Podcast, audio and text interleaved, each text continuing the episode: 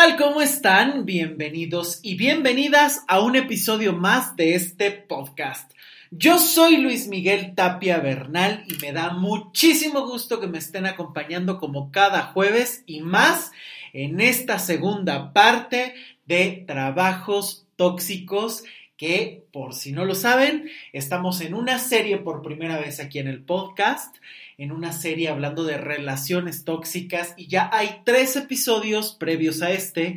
El primero donde hablamos de relaciones tóxicas, qué son, cómo funcionan, cómo operan, cómo lastiman, qué efectos tienen. Ahí lo van a encontrar en ese primer episodio. El segundo es comunicación tóxica, que está bastante bueno con todos esos errores que se cometen a la hora de entablar alguna relación y comunicación con alguien más.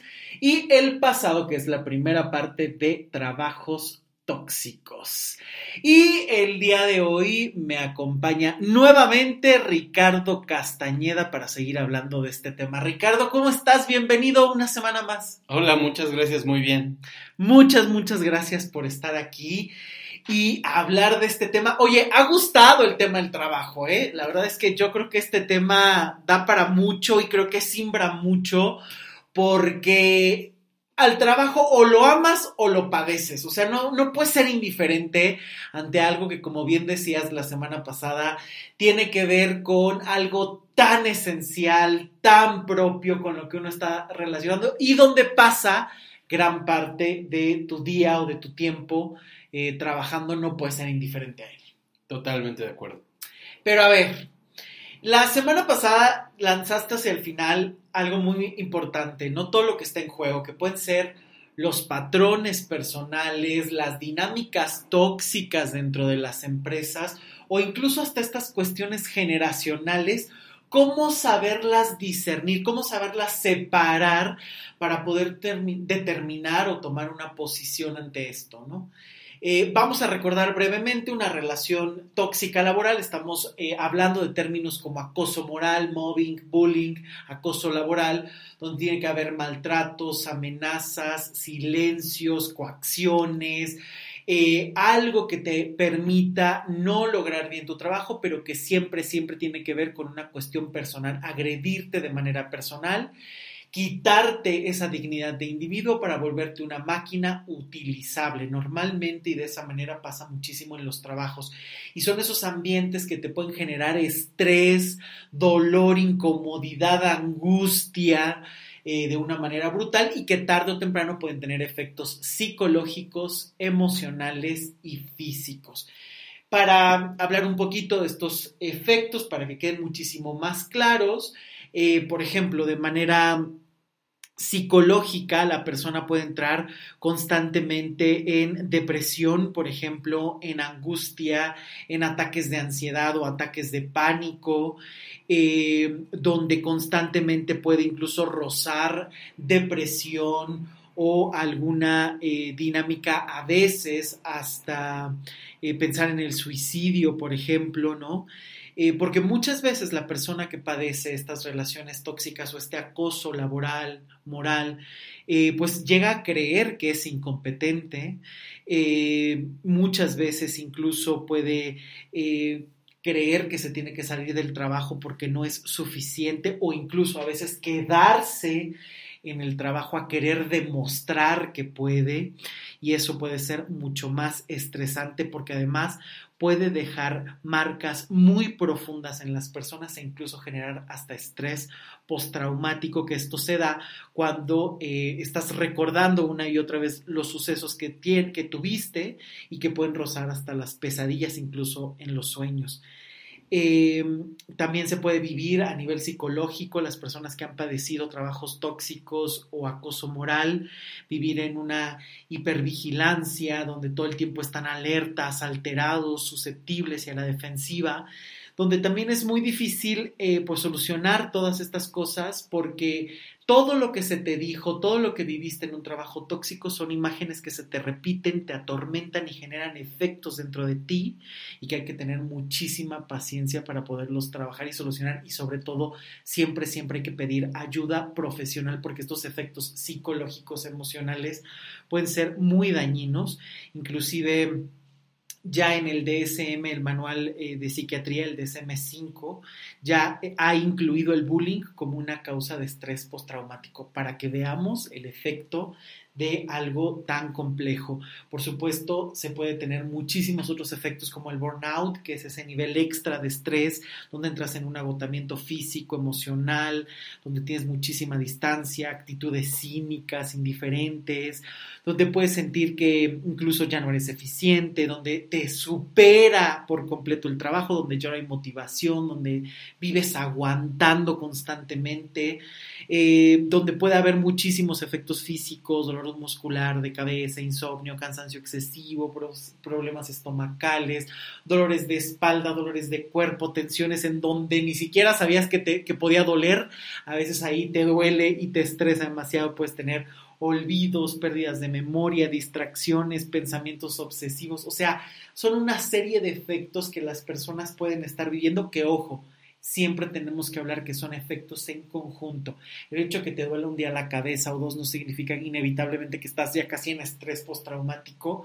Y lo mismo, el hecho de que eh, vivas situaciones muy complejas tampoco quiere decir que tengas que aguantar y que tengas que eh, vivir callándote, ¿no? Porque creo que uno de los efectos más grandes de un trabajo tóxico siempre es el aislamiento y el silencio que cuesta mucho reconocer lo que estás viviendo. Por eso creo que es muy importante, y como lo decíamos la semana pasada, tener muy claro qué es un trabajo tóxico, tener muy claro a qué nos referimos con esto, porque si no ya cualquier cosa se le llama trabajo tóxico, ¿no? Hoy me pidieron que me quedara cinco minutos más, trabajo tóxico. Hoy me dijeron que llegara un poquito más temprano, trabajo tóxico. Hoy mi jefe me habló un poquito raro, trabajo tóxico. Y no, esto tiene que ser en un conjunto de elementos por un lado y por el otro lado tienen que ser reiterativos y repetidos, ¿no? Esto para que nos quede muy claro de qué estamos hablando. Ahorita que me, que me decías estos temas, cuando hablas de lo de que eres reutilizar, bueno, de que te utilizan, sí.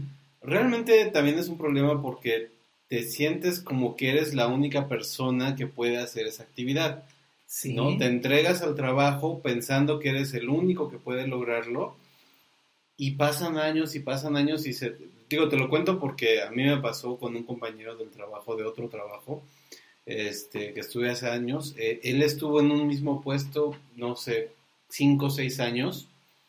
Y él mismo sentía, por un lado, el trabajo era súper demandante, entonces él, si todos iban a las seis, él se tenía que quedar hasta las diez, once de la noche. Tenía que trabajar los fines de semana, pero se entregaba, ¿no? Y era tan celoso de su puesto, porque tenía el miedo de que en cualquier momento lo corrieran, que aunque se le ofreció que capacitara a alguien más para que se en el trabajo, no lo permitió.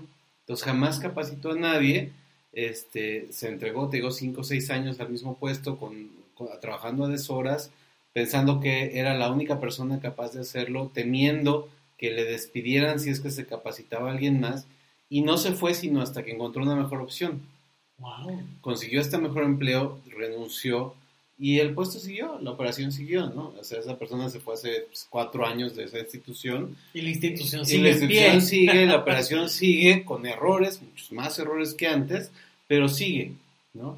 Y entonces te queda ese sabor de yo le entregué seis años pensando que yo era la única persona que podía hacerlo. Creerte indispensable. Me sentí tan indispensable que entregué mi vida entera durante seis años a este puesto, que sí, te dejó una gran experiencia tal vez, pero no es comparable con el tiempo que tú le invertiste, no es comparable con lo que tú perdiste en esos cinco o seis años. En esos años se le murió el papá, se le enfermó el hermano, se enfermó él mismo y, trabajando, ¿no? Como te decía en el, en el episodio pasado, llorando y tecleando. Sí, sí, sí, sí, claro. es que esta imagen se me hace tremenda, ¿no? O sea, qué bueno, llorando y tecleando. O sea, me vale lo que sientas, tienes que trabajar. Sí, y así se quedó esta persona, ¿no? Y, y, entonces eres un recurso utilizable, pero también es un recurso completamente reemplazable. En el momento en el que te vayas, la operación va a seguir, el trabajo va a seguir y van a ver cómo se las arreglan sin ti, ¿no? Y entonces la pregunta que a ti te queda es, ¿qué tanto entregaste tu vida por este puesto en el que creías que, que solamente tú lo podías lograr? Claro. Y es que aquí es donde entramos en estos tres, en estas tres esferas que por un lado es esta cuestión personal, ya lo decíamos la, el, episodio anterior, iba a decir la sesión pasada, como si estuviera en consulta. ya lo platicamos el episodio anterior, eh, donde justamente, claro, se mezclan todos estos patrones personales, familiares, la concepción del trabajo, cómo se ve, cómo eh, a veces incluso hasta esta relación y este equilibrio entre lo que trabajas y lo que ganas, que ya de eso será el próximo episodio sobre dinero tóxico, no se lo pierdan que están en juego, pero ¿cuántas veces tiene que ver hasta con esta idea de nadie puede hacer este trabajo más que yo, me tengo que volver indispensable para que a mí nunca me corran o sea, fíjate el precio emocional, psicológico que tienes que entregar con tal de que no te corran o con tal de tener una seguridad, entre comillas, en el trabajo. Y que por un lado te puedes comprar esta idea de soy el único y por lo tanto tengo que hacer mucho más y te cuesta la vida ese trabajo o viceversa, ¿no? Vivir haciéndote necesario por temor a que te excluyan ahí vemos claramente cómo hay un componente personal, emocional en juego que inevitablemente puede ser tu peor enemigo en cualquier trabajo en el que estés. Sí, de acuerdo. Y que cualquier cosa, cualquier dinámica que se vuelva a presentar mientras tú sigas con ese mismo chip, lo vas a seguir repitiendo y representando una y otra vez. ¿No? Si tú crees que mereces que te exploten para que te vean, obviamente lo vas a ver como algo normal y tarde o temprano se va a convertir en tu realidad. ¿Por qué? Porque se vuelve la profecía autocumplida, ¿no? Esta es mi realidad y tengo que trabajar muchísimo para que me tomen en serio y entonces todo el tiempo me tiene que costar muchísimo trabajo la vida. Sí, o, es tu escudo para esconder algo más, ¿no? Yo me acuerdo de alguna ah, compañera que tuve alguna vez eh, de repente yo le decía, oye, ¿esto cuando lo vemos? ¿No? Lo vemos el lunes. Y me dice, no, no lo, mm, si quieres yo lo reviso el domingo y el lunes ya te doy los, mis observaciones. Y le decía, no, no lo revises el domingo, o sea, tenemos Mucho tiempo, claro. Vamos a ver el lunes o verlo el lunes y lo platicamos el martes. No, lo hago el domingo. No, es que el domingo no hagas eso, o sea, el domingo no es para trabajar, ¿no? Entonces, por favor, no lo hagas. Es que no tengo otra cosa que hacer, me confesó. Claro, ¿no? claro. Entonces, en esa necesidad o en esa falta de actividades extralaborales, te escondes en el escenario en el que tienes que estar pegado a la computadora o pegado a tu actividad, porque realmente no hay nada más afuera de tu trabajo. Es que tocaste un tema que me parece fundamental. ¿Cuántas veces el trabajo es el escudo de, para protegerte de tu vida emocional? De la familia que no te gusta, de la pareja que huyes o de la soledad que tú mismo, tú misma cargas y que no quieres hacerte cargo de ella o que no sabes cómo manejarla y te conviertes en esa persona que trabaja hasta domingos 12 de la noche porque no puedes ni contigo. Eso pasa muchísimo y muchas veces es el pretexto del trabajo para tapar eh, lo que no sabes gestionar, porque además está socialmente bien visto, ¿no? O sea, ay, es que es súper sacrificado su trabajo, es que le gusta muchísimo su trabajo, entonces nadie te critica. No es como una cuestión que llegue alguien y te diga, no, estás, no, no, no, estás súper bien. Entonces, ay, no, hasta lo justifican a veces, ¿no? En las reuniones familiares con la tía Metiche que llegue y te diga, este, oye, ¿y, el y la pareja qué ha pasado? No, no, no, es que yo estoy trabajando muchísimo y me va muy bien.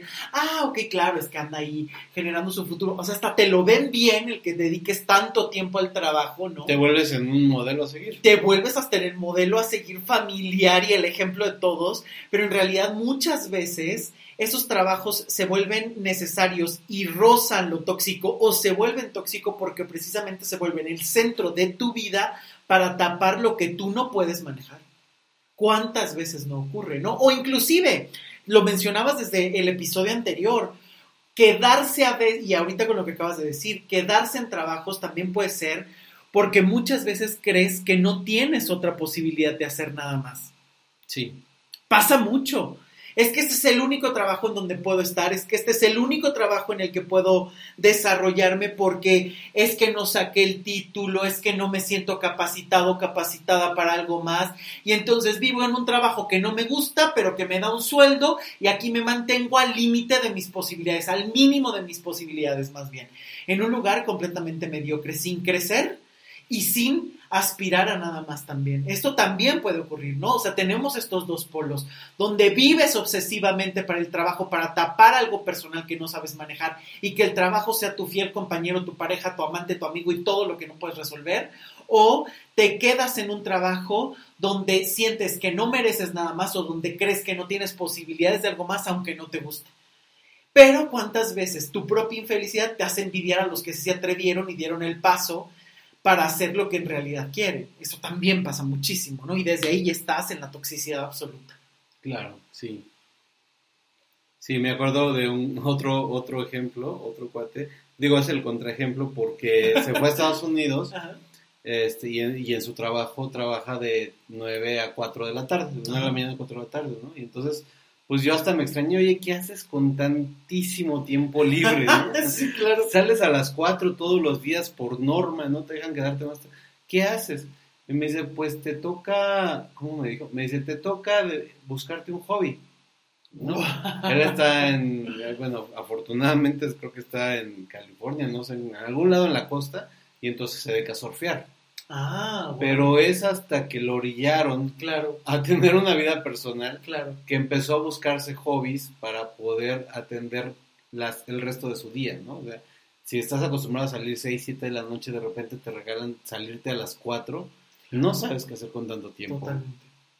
Totalmente. Y si además vives cerca del trabajo, que ni siquiera es de bueno, pero me desplazo dos horas, que esa es otra, ¿no? Otra de las dinámicas tan comunes en ciudades mal planeadas, con mal eh, funcionamiento vial o con medios de transporte también. ¿Cuántas veces no ocurre que para llegar a un trabajo se hacen una, dos, tres horas y diario te dejas entre dos y seis horas al día? Para ir y venir de tu trabajo, ¿no? O porque muchas veces se quedan aferrados a, es que no me voy a ir de la casa de mis papás porque me necesitan o tal, y de repente prefieren estar atravesando la ciudad que poniendo estas soluciones. Pero en estos casos donde los horarios por ley son menores, ganas bien, tienes mucho tiempo libre, vives cerca del trabajo, ni siquiera tienes ese pretexto, no te toca más que voltear a verte y dedicar a tenerte una vida, que cuántas veces no es lo que se anhela y a veces no se sabe qué hacer. Porque yo creo que hoy uno de los resultados más tóxicos en los que estamos es que el ser humano no sabe descansar, no se sabe qué hacer con el tiempo libre. No hay posibilidad de eso.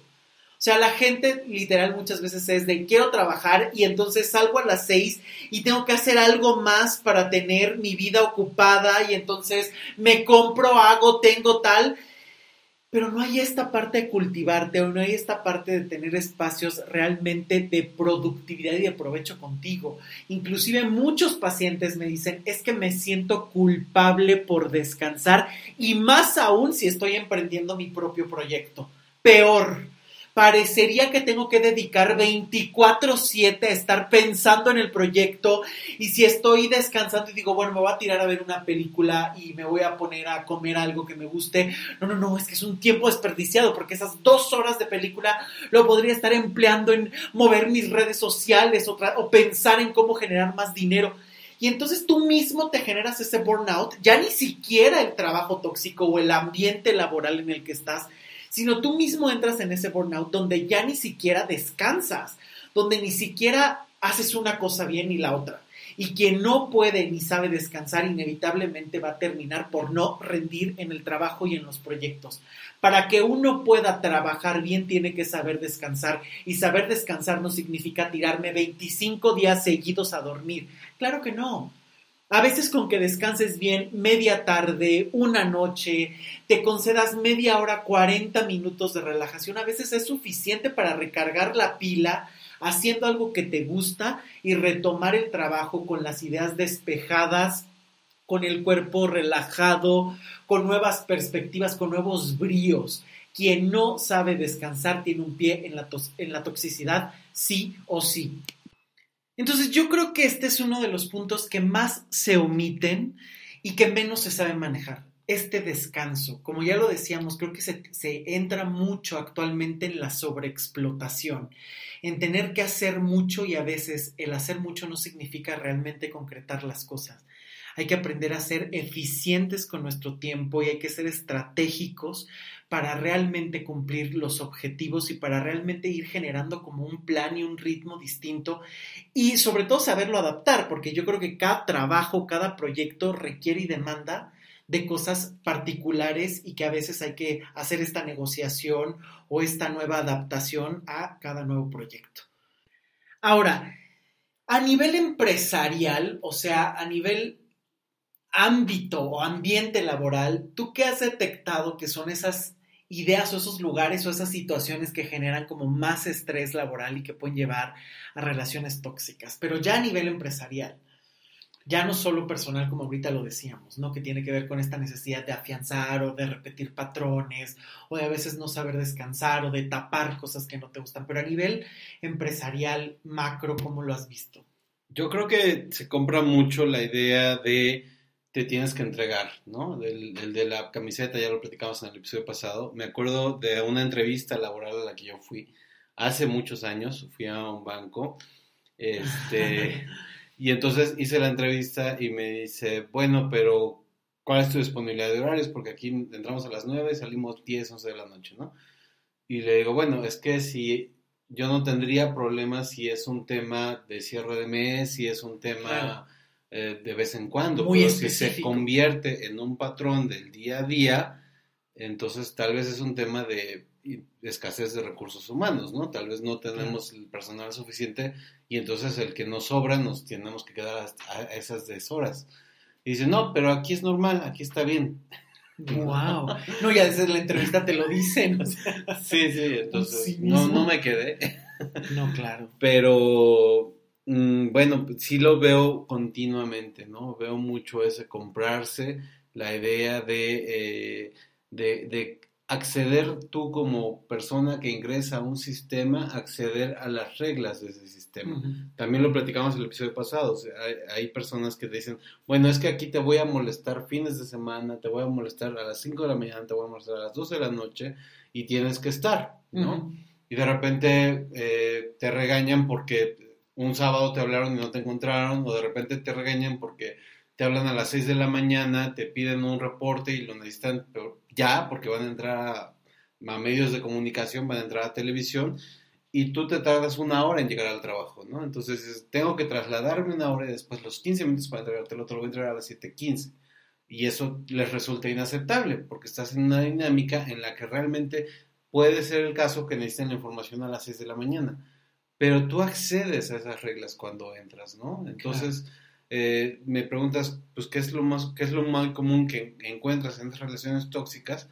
Pues es eso, desde el momento en el que estás ingresando, desde la primera vez que aceptas esas reglas eh, infrahumanas, sin eh, límites. le estás, le estás, sí, exacto, sin límites estás accediendo a una relación laboral sin límites. Y es que aquí entramos en esa dinámica, ¿no? Porque muchas veces es en afán de cuidar tu trabajo, tu dinero, tu ingreso, lo que sea, aguantas infinidad de cosas en lugar de saber negociar o en lugar de decir, a ver, yo no puedo con esto, o si es por hoy está bien, pero no para siempre, o a veces gana la necesidad, ¿no? O sea, es que ya me urge tener trabajo y entonces acepto aún con estas condiciones, o a veces ocurre esta parte de, híjole, pues es que como es mi primer trabajo y necesito experiencia o como, entonces empiezas a aguantar cosas que son inaceptables y que yo creo que a nivel estructura, sociedad, no hay un cambio, no hay una repercusión total, porque a veces ni siquiera se detecta el tema, por un lado,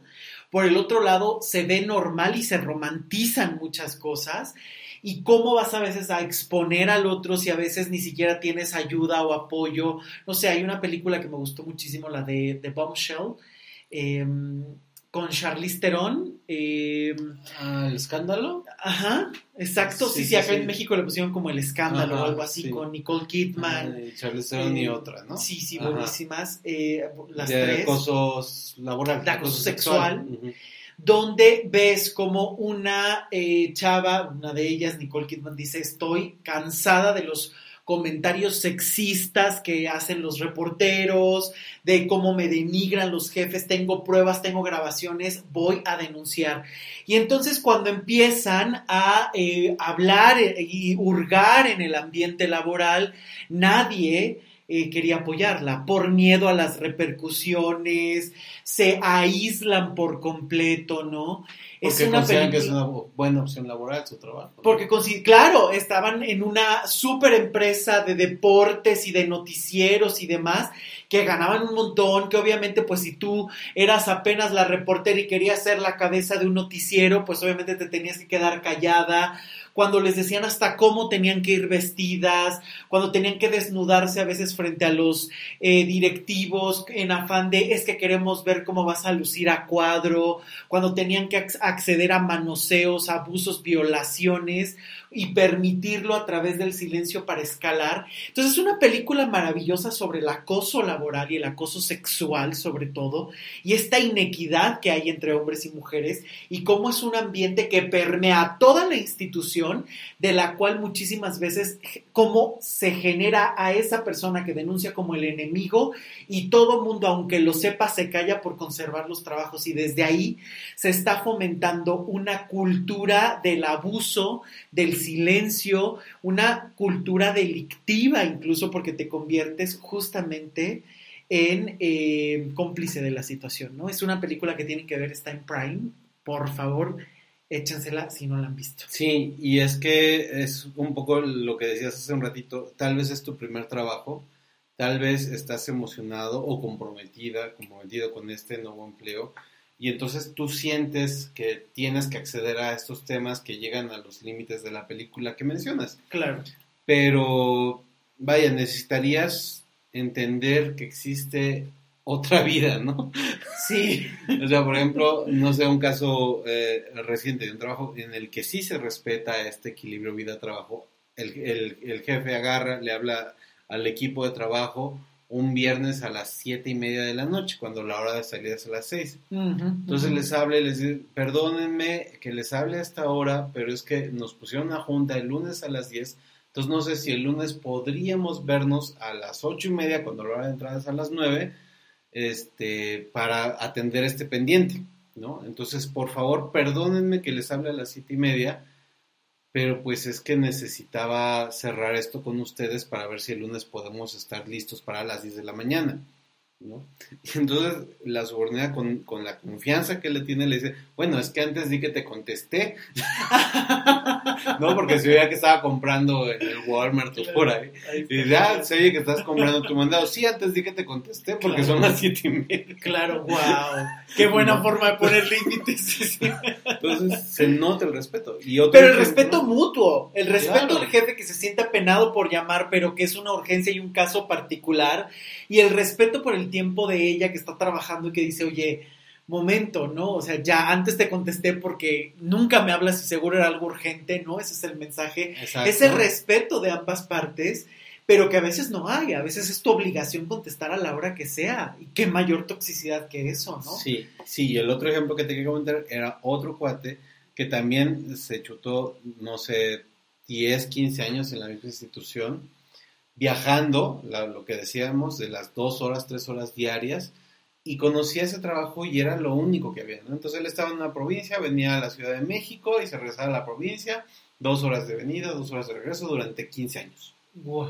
Y de repente le surge una opción de irse a provincia, ¿no? Se, le, hablan una chamba para irse a Aguascalientes y tenía miedo, tenía miedo, decía, es que si, si me voy me marchitaré como una flor de ciudad en provincia, ¿no?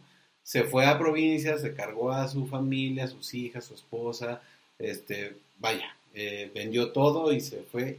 Y ahorita tiene cuatro años y es la persona más feliz del universo. ¿Por qué? Porque tiene un trabajo bueno, pero consiguió un equilibrio que no conocía. Claro. Un equilibrio que no había conocido en los últimos 15 años. Él estaba acostumbrado a este viaje diario de cuatro horas.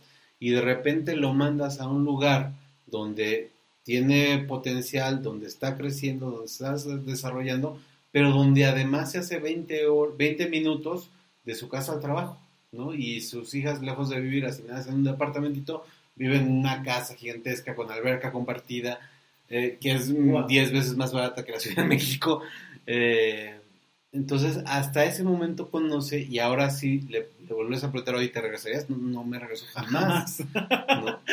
Pero, pero me, mi punto es, hace cuatro años tenía mucho miedo de irse, tenía mucho miedo de perder ese crecimiento en provincia y siento que ha crecido más en provincia, ¿no? De lo que estaba aquí en la ciudad. Y es que acabas de decir algo que me parece importante y que creo que aplica para todo. ¿Cuántas veces te aferras a trabajos, a personas, amigos, parejas, por ese miedo a lo desconocido, porque ni siquiera conoces la felicidad ni la libertad. Y entonces lo que tú crees que es una pequeña seguridad y que te otorga pequeños beneficios, eres capaz de apostar hasta la dignidad en lugar de atreverte a veces a dar ese salto y poder construir esa verdadera felicidad o esa verdadera satisfacción personal y esa libertad que una vez que la pruebas, ya no puedes dar marcha atrás, ¿no? Al contrario, solo te queda seguirla cultivando para construir algo, algo más. Pero antes de una pregunta que te quiero hacer, quiero hablar acerca de qué hace a un acosador, o qué hace a un jefe tóxico, o qué hace a un compañero tóxico. Eh, y quiero, esto me parece que es muy importante el poderlo eh, pues sí, tener como muy claro, ¿no? Porque muchas veces a partir de aquí empiezan a surgir o prejuicios o cosas que no se saben detectar. Eh, fíjate tú que las personas que acosan o que son jefes tóxicos o compañeros tóxicos, eh, normalmente son personas que siempre quieren afirmar un poder por miedo o por falta de inteligencia emocional o incluso por alguna patología, un trastorno de personalidad, como lo puede ser el narcisismo. Ya saben que aquí es un tema que ha gustado mucho y que apasiona mucho y que a mí en lo particular me encanta trabajar en consulta. Y de verdad hay un montón de episodios eh, aquí en el podcast sobre narcisismo en la pareja y demás. Pero también hay jefes narcisistas o también hay compañeros de trabajo narcisistas y pueden ser de verdad una condena tremenda. No voy a ahondar demasiado porque para eso están los podcasts y van a venir más, pero un trastorno límite un trastorno de personalidad como el narcisista tiene que ver justamente con una persona que siempre vive en un personaje, que todo el tiempo busca afianzar un poder y que siempre pueden ser sumamente crueles de maneras insospechadas y cuando menos te lo esperas. Siempre viven con una fachada, siempre están cambiando constantemente, pero en el fondo hay una inseguridad muy grande. Por eso siempre están buscando cómo obtener poder, cómo controlar a las otras personas para someterlos y afirmarse a ellos mismos. Son muy pocas personas así, o sea, hoy este término de narcisismo se ha vuelto moda y entonces cualquier pareja que te dice hoy no quiero narcisista, cualquier pareja infiel narcisista, cualquier jefe que hoy quiere imponer su voluntad narcisista, cualquier persona vanidosa o cuidadosa de su aspecto físico narcisista. Y creo que ese es el gran peligro de eh, poner de moda estos conceptos y jamás eh, realmente priorizar el saber qué significan y saberlos aplicar, porque entonces se van diluyendo y cuando realmente estás en una situación así ya no sabes ni siquiera cómo detectarla, porque entonces se ha vuelto tan cotidiano, tan simple, tan reduccionista, que ya no sabes qué hacer con eso. Son muy pocas personas así, no son todos. Creo que sí hay un crecimiento últimamente a nivel social de las personas narcisistas, sí. Hay más elementos que están en juego, que están propiciando este tipo de, de trastornos. Eh, donde además siempre un jefe narcisista va a saber adaptarse a las circunstancias, eh, pero siempre, y este es el peligro, va a saber mantenerse al límite de lo sancionable y por eso esta vez es tan difícil el detectarlos y el sancionarlos, porque saben muy bien hasta dónde llegar para herirte pero que no se compruebe o manipular a otras personas o a todo un equipo de trabajo para que la persona que entre comillas se las debe, se las pague sin que se manchen las manos. Este es un tipo de comportamiento sumamente cruel, sumamente ruin y que crece muchísimo en las empresas. Estas personas que de repente no tenían poder y de repente se los dan y que no saben cómo manejar o que vienen realmente con un trastorno detrás, son un peligro y una bomba de tiempo para todo un equipo de trabajo, ¿no? Sí, porque no los ves venir. No. Se comportan como la persona más amable, como la persona más amigable, y ya cuando te diste cuenta ya te atacaron, dentro, sí, claro. Y es que algo que hay que tener muy, muy en cuenta es que en, en, un acoso moral, en un acoso sexual, en una relación tóxica laboral y de cualquier tipo, entre más tardes en reaccionar, más difícil va a ser escapar. Eh, y esto pasa en cualquier tipo de acoso donde la persona que agrede toma a la, ausencia de reacción de la persona agredida como una aceptación implícita y esto es un error. Por eso es tan importante poner límites. Porque cuando un acosador eh, todo el tiempo no, no le estás marcando ese límite, cree inevitablemente que tiene cierta aceptación de tu parte. Por eso es tan importante desde el principio poner límites y a veces de, desde manera, de manera suave, porque a veces no hay que poner los grandes límites en un principio y muy suavemente los puedes poner y si es necesario ponerlos de una manera muchísimo más tajante para que siempre que tengas las cosas claras va a ser muchísimo más fácil conducirte y saber qué sí te toca hacer y qué no te toca hacer. Eh, y bueno, si por alguna razón ya ha avanzado mucho el problema, siempre, siempre hay que pedir ayuda de inmediato porque es muy difícil que en situaciones tóxicas o de acoso vayas a tener eh, o vayas a poder salir solo o solo con ayuda de alguien eh, que a veces con buenas intenciones no sabe cómo acompañarte. Eh, realmente aquí siempre hay que pedir ayuda profesional urgentemente para poder reconstruir todas las secuelas que puede dejar un trabajo tóxico. Y bueno, pues hay que aclarar también que no todo acosador tiene un trastorno de personalidad y esto es muy importante eh, porque a veces no saben cómo actuar y a veces simplemente están debilitados o carecen de competencias sociales o son analfabetas emocionales como yo los llamo, lo cual tampoco les quita su responsabilidad y esto es algo muy importante, el no vivir justificando, porque además esto pasa muchísimo con las personas narcisistas, es que como a lo mejor es inseguro, es que como a lo mejor sufrió muchísimo, yo tengo que aguantar, no, tampoco. O sea, tampoco hay que seguir jugando el papel de salvadores porque si hay algo que puede ser sumamente tóxico es meterte en un papel que no te corresponde y creer que puedes salvar a alguien a costa de tu propia vida y de tu dignidad. Entonces no hay peor sacrificio que ese. Sí, si es deprimente querer salvar a, tu pareja o a tus papás, mucho más deprimente va a ser querer salvar a tus compañeros de trabajo, ¿no? O sea, claro. Vaya mucho más, no sé si la palabra es ridículo mucho más equivocado está ese claro, Exacto. Tengo que salvar a la gente de mi trabajo por. Claro, claro, claro, por el bien de la empresa, ¿no? Una empresa que a lo mejor eh, pues vas a ser prescindible en cualquier momento, ¿no? Yo creo que tiene que haber un equilibrio entre la vida personal, tiene que haber un equilibrio entre lo que tú tienes que cuidar y lo que entregas, y tiene que haber un equilibrio entre lo que la empresa te entrega y el lugar que te da. No puedes vivir todo el tiempo peleando por un lugar, pero tampoco puedes no hacerte cargo de lo que sí te corresponde y no dar la cara. Somos adultos.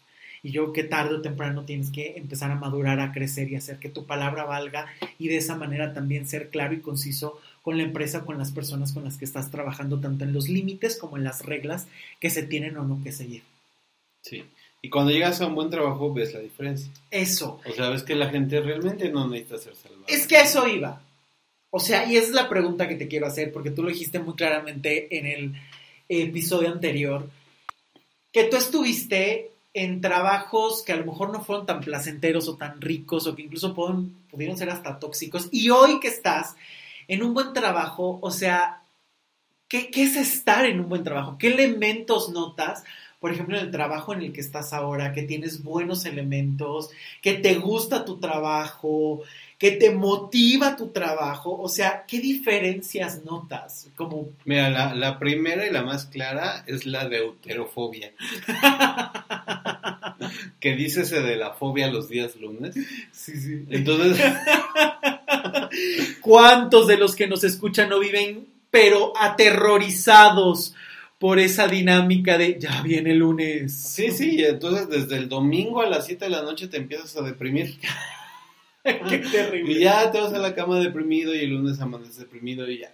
El lunes así como que lo único que esperas es que se acabe para que empiece el martes y ya estés más cerca del viernes, ¿no? Claro. Entonces, ese terror al lunes y esa esperanza de que llegue el viernes, yo creo que es una señal. Porque cuando estás en un buen trabajo, esa señal se pierde. Ok, sí. Ya, ya no pierdes, ya pierdes ese miedo. O sea, de repente dices, no, estoy feliz, estoy en mi domingo, estoy feliz pero mañana será lunes y estaré feliz en una actividad completamente diferente, ¿no? Claro. Que es mi trabajo. Claro. Entonces, eh, e, esa es una señal clarísima. Eh, otra señal es cuando efectivamente se establecen unas reglas, pero que son unas reglas humanas. ¿No? De repente, por ejemplo, lo de las vacaciones que te decía, ¿cuántas personas que nos escuchan no les han cancelado las vacaciones en el trabajo? Claro. Y llegas a un ambiente completamente diferente en el que de repente te dicen, oye, ¿sabes qué? Es que tenemos una junta programada para el 25 de mayo. Ah, ¿sabes qué? Es que yo pedía días del 22 al 26. Claro. Ah, ok, está bien, movemos la junta. Lejos de pedirte que muevas tus vacaciones o de que te conectes a la junta, buscan la manera de mover la junta, ¿no? Y eso es, eh, es otra señal. O sea, cuando ellos mismos te establecen sus reglas, pero ellos mismos empiezan, son los primeros que empiezan a respetar esas reglas. Eso, eso es una maravilla. Claridad y respeto a las reglas, wow. Otra clarísima. Porque nada más tu trabajo. Ya sé. Otra clarísima, obviamente, fue la contingencia. Claro. O sea, porque me queda claro que hay un montón de trabajos que tienes que seguir trabajando. Sí. Sea en la entrega de paquetería, sea porque estás recibiendo trámites, ahí siempre habrá oficinas en las que hay un front office en las que el front office tiene que estar. Sí, ¿no? Y ese sí o sí. Supermercados, Pero hay otro montón de trabajos que realmente podrías haber hecho en home office y que los, los jefes no lo, no lo, no, lo autorizaron. No lo autorizaron. Claro, y la gente se empezó a enfermar y la gente se empezó a morir y, y, y los líderes decían, no, es que no puedes hacer nada más que seguir trabajando. ¿no? Claro. Y entonces estás en, un, en una tormenta perfecta porque está la contingencia sanitaria, porque está la pérdida de empleos, porque está la crisis económica y el, no, hay, no hay otros empleos y en tu empleo te están obligando a ir cuando sabes que tu trabajo no era obligatorio que estuvieras ahí en la oficina, ¿no? Y es ahí donde se pierde toda humanidad, respeto por la integridad de la persona. Sí, sí. Acá donde se dijeron, ¿saben que tenemos esta formulita? Y mientras esta formulita no llegue al, al punto X, eh, no nos vemos. Wow. Respeto absoluto. Y entonces te van mandando el resultado de la formulita y ves que está muy lejos el X, ¿no? Yo creo que voy a ser el último que regresó. O sea, fui de los primeros que se fue de home office y seguramente seré de los últimos que regresan a la oficina. Claro. Porque, y están, eh, te das cuenta de que es una institución que pone tu salud encima. Y que está buscando objetivos y bienestar que vayan de la mano. Claro, sí, no, no por eso es Mm, ya se cayeron los objetivos, ¿no? Los objetivos laborales continúan, pero si, se, no, si es posible hacerlos garantizando la salud eh, física de las personas, entonces eh, en eso se basan. Y buscando alternativas para que se sigan concretando y buscar esta adaptación, que claro, ojo, no estamos diciendo y culpando a las empresas, evidentemente, ¿quién estaba preparado para una pandemia de estas magnitudes? Yo creo que nadie pero creo que muchas empresas buscaron el cuidar a los trabajadores, buscar adaptarse y a otras que dijeron casi de manera tiránica, no me importa, te mantienes en tu trabajo aunque no sea necesario que vengas, eh, porque se pierde completamente esa dignidad, ¿no? Y grandes empresas, ni siquiera estamos hablando de pequeñas que iban empezando, sino grandes em, empresas que han salido infinidad de noticias acá en México, por ejemplo, ¿no? Y bueno, seguro en un montón de países de donde nos escuchan. Sí, es que si su objetivo es la utilidad, las ganancias, pues lamentablemente con esta contingencia te diste cuenta de que ese objetivo permanece incluso sobre la salud de las personas, sobre la vida de las personas. Claro. Eso es cierto. Y entonces, si ya te sentías un objeto desechable, pues con esta contingencia lo confirmaste. ¿Cuántas empresas no lo confirmaron y lo siguen confirmando? ¿no? Esta institución de, bueno, esta empresa de cines, que sabes que mejor cierro y corro a todos. Y, ahora mágicamente va a volver a abrir.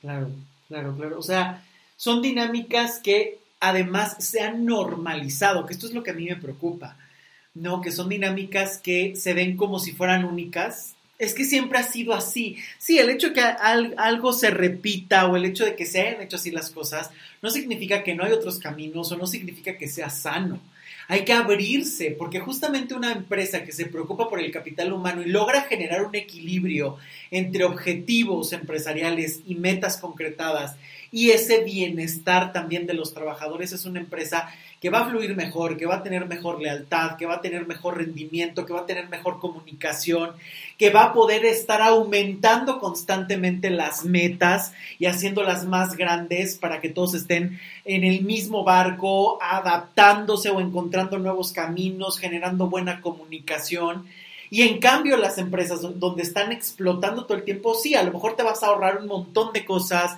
a lo mejor vas a tener un montón de control, pero a lo mejor vas a generar muchísimo estrés, demandas, bajas, enfermedades, o a lo mejor incluso hasta tu productividad se va a ver mermada tarde o temprano, ¿no? Claro. O sea, aquí también hay que ver que hay otras posibilidades de modelos y que hay que saberlos implementar. Hay que conocer, a veces las empresas tienen muy buenos esquemas, pero claro, a veces te prepararon para que seas un buen ingeniero, un buen, pero no te prepararon para ser un buen director y menos si eso tiene que ver a veces con una cuestión de hablar, con una cuestión de seguridad personal o alguna cosa personal que tienes que saber trabajar y que ahí es donde necesariamente hay que también poner la lupa porque siempre estamos en un diálogo entre lo que somos, lo que estamos haciendo, la cuestión de la empresa y por supuesto los objetivos personales, porque pueden o no ir de la mano con los de la empresa, ¿no?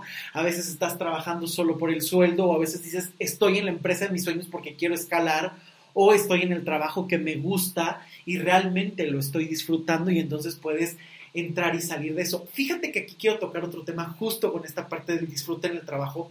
Hace mucho tiempo quise hacer un proyecto con una maestra de yoga, muy, muy interesante el proyecto y bueno, espero que pronto eh, se pueda retomar y demás después de la pandemia. Eh, pero ella me decía algo que, en un momento como que me, sorprendió mucho porque decía, es que a mí me, me, preocupa mucho porque como mi trabajo me gusta tanto, eh, pues como que me vaya a clavar de más. Y yo creo que también ahí tiene que ver con esta cuestión personal. Sí, por un lado, el beneficio, cuando a uno le gusta muchísimo el trabajo, pues trabajar más, hacer más y tal, pero creo que sí hay que poner también pequeños límites para que puedas descansar, para que puedas hacer tus propias cosas y hacer tu vida. Pero yo creo que también eso muchas veces responde a temas personales. Creo que cuando alguien está ocultando, cuando no sabe cómo manejar esa parte del placer, es muy fácil que derrapes en el trabajo y te metas al 100 o no le dediques el tiempo. ¿Por qué? Porque esa decisión de o la posición que ocupa el trabajo en tu vida siempre tiene que ver con tus patrones, con tus emociones y con la forma en la que tú quieres relacionarte, inevitablemente. Y vivir con el miedo de es que no me guste tanto porque no me vaya a clavar de más o lo detesto pero aguanto son patrones que también hablan de algo que tú tienes que resolver como persona.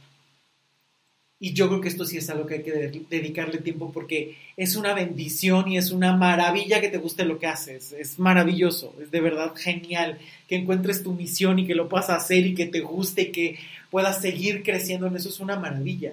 Pero también es una responsabilidad y también está la responsabilidad de que el trabajo es un campo más de tu vida. No puede ser toda tu vida en, ninguna, en ninguno de los casos, ni por placer ni por evasión.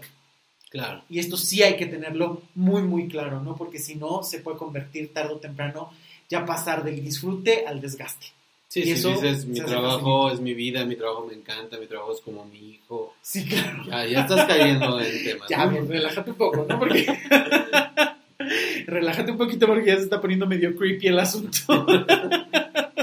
sí, claro, porque de repente es de, es que mi empresa es mi esposa, mis hijos, y tú dices, ok o sea, ya ahí estás evadiéndote y esto pasa muchísimo. Yo creo que esta obsesión por el trabajo y esta obsesión por la sobreexplotación, que además está bien vista, es un peligro actualmente porque de verdad te puede llevar a un burnout de manera rapidísima y convertirse en patologías emocionales muy rápido. Hay que saber que somos seres con muchos campos de vida que podemos desarrollar muchas cosas y está el campo de la familia, de la pareja, del trabajo, de la realización personal, de los hobbies, de lo que a ti te guste, tiene que tener todo su campo, su esfera, para que no estés haciendo malabares por un lado y para que el otro sepas cómo dialogar y poner en equilibrio todos esos campos, ¿no? Cuando estás evadiéndote una cosa de odio esta cuestión que está pasando con mi pareja, tengo problemas familiares y me enfoco en el trabajo tarde o temprano, o repites el patrón en el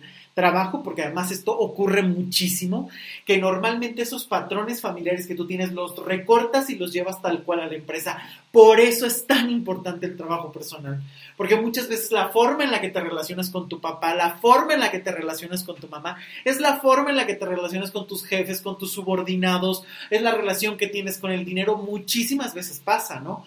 Eh, infinidad de veces hemos visto en consulta que Hay personas que, eh, por ejemplo, no respetan la jerarquía del padre, son súper amigos y quieren llegar con el jefe y hablarle de tú a tú y decirle, hey, yo te digo qué tienes que hacer aunque tú seas el jefe, ¿no? O viceversa. Si tu padre te causaba un terror absoluto, tu madre te causaba un terror absoluto, de repente el jefe, cualquier mirada de más ya tienes que ceder y no puedes poner límites porque se reactivan esos patrones y esas, y esas dinámicas que pueden estar en juego, o no, no pueden, están en juego todo el tiempo sin que te des cuenta y que por eso es tan importante que las trabajes para que puedas salir de ellas y puedas construir una nueva realidad y no seguir repitiendo una y otra y otra vez los mismos errores sin descanso porque esto de verdad pasa muchísimo y más de lo que nos imaginamos, porque a veces creemos que como es trabajo y es frío y no tiene que ver con las emociones, pareciera que no estamos repitiendo patrones o que las emociones son ajenas. Y a ver, las emociones nos acompañan en todo momento y en todo lugar, inclusive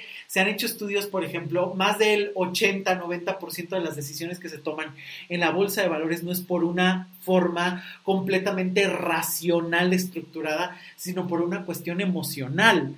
Por lo tanto, si tus emociones están fatal, si estás trabajando más por impulso, por tapar, por evadir, imagínate la bomba de tiempo que estás cargando y que estás llevando a todas partes. Imagínate el peligro que eres para ti y para los demás.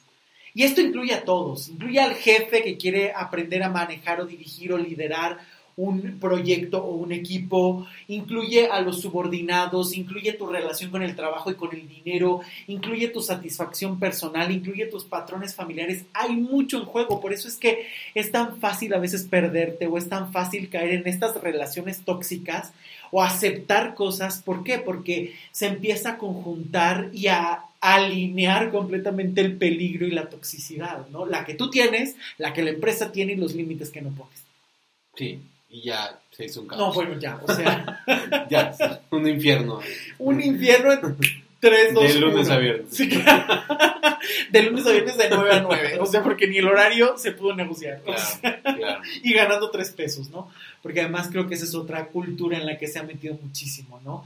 El ir malbaratando muchos trabajos también, y de eso vamos a hablar el siguiente episodio con la relación del dinero, pero pasa mucho con el trabajo, ¿no?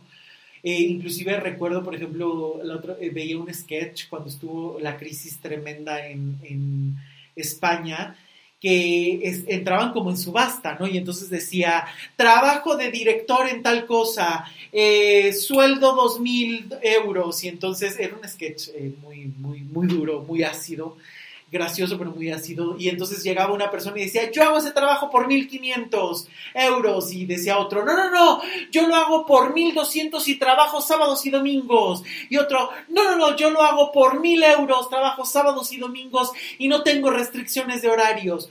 O sea, también, o sea, es, es, un sketch sumamente duro, la verdad es que no tengo la referencia, me acuerdo que lo vi, pero ya además tiene un montón de tiempo. Pero sumamente real. Pero sumamente real. A veces la toxicidad empieza desde ahí, ¿no? Cuando no se estandarizan los, eh, los precios, cuando en nombre de la crisis se empiezan a aceptar abusos, cuando las empresas empiezan a, hacer, a, tener estas prácticas abusivas o las personas mismas, ¿no? Como yo creo que mi trabajo no vale, como soy primerizo, entonces aguanto y cobro el sueldo más bajo y después, claro, llega alguien más y entonces desde ahí estás afectando los sueldos de los demás o desde ahí estás condenando tu propio trabajo. Claro, también hay que ser conscientes. A veces también está ocurriendo muchísimo que apenas están saliendo de la empresa, de perdón, de la universidad, no tienen no tienen ninguna experiencia en las empresas y de repente ya quieren ganar como si fueran directores. A ver, también las cosas se construyen y tampoco podemos vivir que todo es miel sobre hojuelas, porque también hay que tener una evolución, una disciplina, un trabajo, un crecimiento, también hay que desarrollar experiencia. También ojo con las empresas que todo el tiempo están pidiendo eh, jóvenes de 23 años con 10 años de experiencia. Bueno, pues ¿qué esperas? O sea, eso no va a ocurrir. También hay que poner estándares claros, concisos. Eh, creo que también la empresa tiene que estar dando esas aplicaciones o estos elementos que permitan adaptarse mejor a los trabajadores. Es un conjunto de responsabilidades. Esto no lo podemos evadir, ¿no? No lo podemos quitar. Y esto es algo que hay que tener mucho cuidado, ¿no? Porque muchas veces ocurre esto en el trabajo de estarte bajando los sueldos con tal de acceder a él o viceversa, ¿no? Vivir con un sueño estratosférico de porque trabaje dos horas al día, eh, ya voy a ganar como si fuera el director de, de New York Times, pues tú dices, híjole, no, tampoco. falta, ¿no? le cuelga. y esta parte, también creo que otra cosa con que me interesa mucho tocar es la parte del conflicto. El conflicto también puede hacer crecer a las personas. Es necesario a veces el conflicto, pero no es digno vivir en el conflicto todo el tiempo. Y esto hay que tenerlo muy claro, ¿no? Una cosa es que el conflicto sea, esto no me gusta y entonces si se genera un buen diálogo, el mismo equipo de trabajo puede crecer o tú mismo en tu relación de pareja o contigo, contigo mismo puedes crecer. Pero si, si tú vives ya en el trabajo, en la pareja, todo el tiempo en un conflicto, en un estrés, en un desgaste, eso ya no es un conflicto, eso ya es una relación tóxica, desgastante, que está rozando cualquier otra cosa muy fácilmente eh, que te puede llevar hasta alguna enfermedad o algo peor. Por eso es que aquí hay que tener muy claros estos elementos porque puede ocurrir y esa es la importancia de no manosear tanto los conceptos porque cuando estás en una relación tóxica, cuando estás en una relación narcisista, cuando realmente tienes baja autoestima, cuando realmente tienes depresión y todos estos conceptos que se han popularizado y que ya cualquier cosa, es que ando depre porque estoy triste, realmente le quitas el peso cuando esto crece, cuando realmente estás en una patología y que a veces ya no sabes ni cómo pedir ayuda y sobre todo el no vivir minimizando las cosas, si ya llevas demasiado estrés y tal, busca atenderlo, pero tampoco el maximizar, ¿no? Es que hoy el jefe me vio feo y entonces ya el mundo se me vino encima, ni tienes tres años para enfrentar las cosas como niño o niña, ni tampoco tienes que ser un superhéroe toda la vida y vivir aguantando lo que no te toca. Yo creo que esto sí es algo que tiene que quedar muy claro. Sí, sí, estoy de acuerdo. ¿Tú cómo lo ves? no, estoy de acuerdo y vaya, es complicado, es complicado porque no te das cuenta, ¿no? O sea, cuando estás adentro del problema, difícilmente ves el problema en su magnitud y puedes, puedes estarlo canalizando hacia un tema, no es que yo estoy deprimido o es que eh, la pandemia o vaya, no sé, puedes culpar a cualquier cosa menos la raíz de donde realmente esté tu problema. Este, y entonces ya no sabes si realmente es el trabajo o, estás escondiendo algo más y se refleja en el trabajo. Siempre, siempre. De verdad, yo no me cansaré de decir, hay que hacer trabajo personal, hay que pedir ayuda, hay que informarse.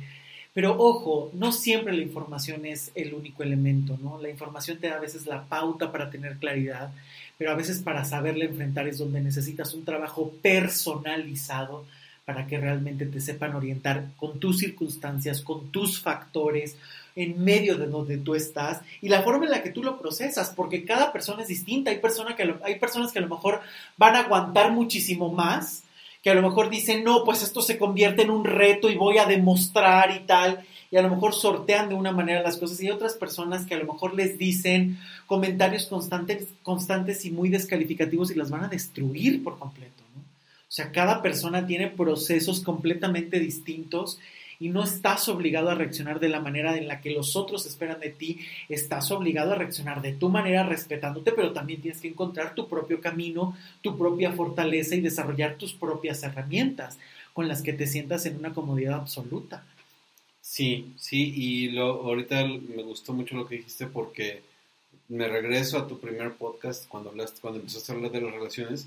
Por un lado hablabas de necesito esta relación tóxica para vivir, ¿no? Necesito este trabajo para vivir.